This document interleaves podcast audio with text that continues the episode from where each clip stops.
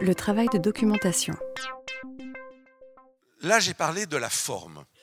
La forme, euh, une attention euh, très importante à euh, la présentation des choses, au choix des images, au choix des photos, qui correspond à, toute l'attention que moi j'ai portée au texte de, mon côté. Mais sur le fond, il y a aussi un travail. Alors celui-là, je ne l'ai pas encore présenté. C'est tout le travail de, documentation que je vais faire avant de travailler sur un, sur un livre. Et où est-ce que je vais trouver mes informations? Ça, c'est des questions que me posent souvent les enfants dans les classes. Bah, c'est comme eux. Je vais regarder dans les livres, mais je ne vais pas recopier les livres écrits par d'autres euh, auteurs avant moi, bien entendu. Et donc, je vais aller voir les gens. J'avais fait un livre sur les, des élevages bizarres, ça s'appelait Drôle, Drôle d'élevage. Et j'étais allé voir des éleveurs d'autruches qui euh, vendent des œufs d'autruche, de la viande d'autruche, euh, des plumes d'autruche, etc. Et j'avais pu donc raconter dans mon livre des choses tout à fait concrètes euh, après les avoir interviewés. Je vais interviewer des scientifiques dans leur laboratoire. Je fais ce travail-là assez souvent quand ça me paraît nécessaire d'avoir des renseignements un peu détaillés, à la fois sur la façon dont travaillent les gens et sur les connaissances qu'ils peuvent m'apporter. Et puis, bien entendu, je vais sur Internet. Et sur Internet, je vais aller chercher des, documentaires, des documentations euh, extrêmement pointues sur, euh, là c'était sur euh, l'ardipithèque. alors, c'est écrit en anglais, et ça c'est normal parce que la littérature scientifique, on parle de littérature aussi, mais ça c'est un terme usuel chez les scientifiques, même si ça pas vraiment de la littérature, c'est beaucoup plus sec et descriptif. Et mon travail va être de lire cette documentation, de la traduire d'une certaine façon. C'est une double traduction. Une traduction du langage scientifique vers le langage de tous les jours, et puis une traduction de l'anglais vers le français. Mais ça, c'est vraiment essentiel. Et pratiquement, même pour des, livres qui ont l'air euh, drôles et, simples sur les animaux, les bêtes arnaqueuses ou les bêtes biscornues, chaque bête, je vais aller chercher ce qui a été découvert sur ces bêtes ces dernières années et ce qui a été publié dans la littérature scientifique sur ces bêtes. Et ça permet d'avoir des informations récentes qui n'ont jamais été publiées parfois dans la littérature jeunesse ou adulte même euh, de vulgarisation. Et c'est ça qui est amusant aussi. Ça fait partie une partie euh, extrêmement amusante de mon travail, d'aller chercher tout le temps de nouvelles informations euh, à la source à la source, c'est-à-dire chez ceux qui produisent des informations nouvelles sur les animaux, ceux qui ont découvert des choses nouvelles.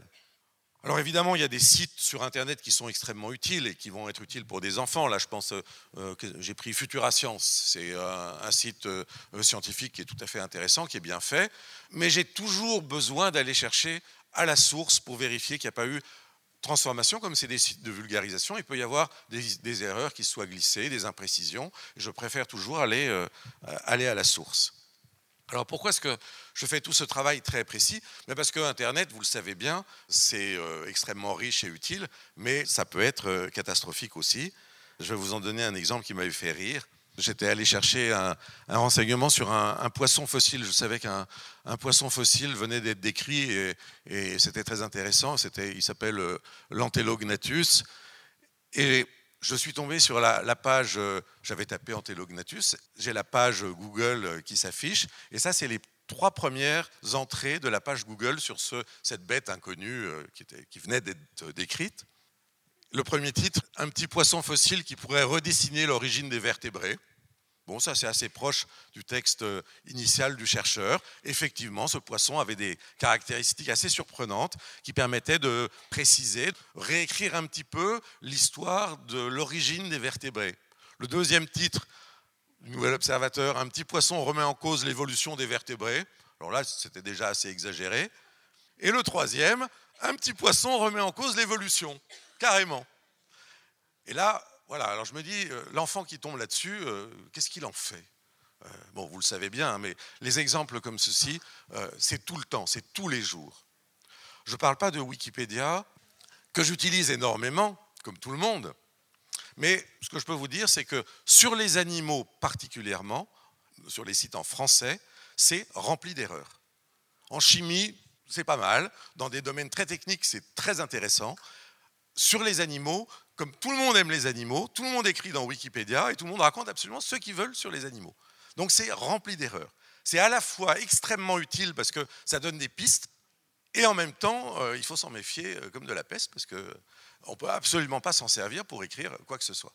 Mais c'est très intéressant malgré tout. Alors ça, c'est juste des gens qui ne font pas attention à ce qu'ils racontent. Mais après, il y a ceux aussi qui racontent des choses volontairement fausses. Je vous donne un exemple, alors toujours dans le domaine de l'évolution, qui est un de mes domaines favoris, un site de Harun Yahya, qui est un, prédicateur anti-évolution, euh, créationniste turc, euh, qui euh, parle des techniques de propagande darwiniste qui est une façon de voir une activité scientifique un peu particulière, et qui euh, se prétend zoologiste, etc. puis si on regarde de près, je vous en donne juste un exemple, hein, c'est bon, la propagande anti-darwinienne, anti évolution Son idée de base, c'est que les, fossiles sont exactement semblables aux animaux actuels, et donc il n'y a pas eu évolution. Et il donne comme exemple, ça c'est un des exemples qu'il donne, c'est lui, c'est son, son site, hein, une tortue, et une tortue qui a une queue d'un mètre de long, euh, il n'y a pas une tortue qui a une queue comme ça euh, aujourd'hui. Les tortues ont des toutes petites queues. Euh, ce fossile montre qu'il y a eu évolution. Voilà. Et euh, lui dit les fossiles réfutent la théorie de l'évolution. Problème sur un sujet comme l'évolution, qui est un sujet sur l'évolution des tortues, bon, ça intéresse pas grand monde, par moi, mais l'évolution de l'homme, ça intéresse beaucoup de gens. Et là, on va trouver des sites comme ça, à foison sur Internet, juste, vous le savez bien, mais de l'intérêt des livres dans lesquels euh, il y a eu un, travail justement de réflexion et un peu, un peu différent. Il y a des livres créationnistes, mais euh, il y en a moins.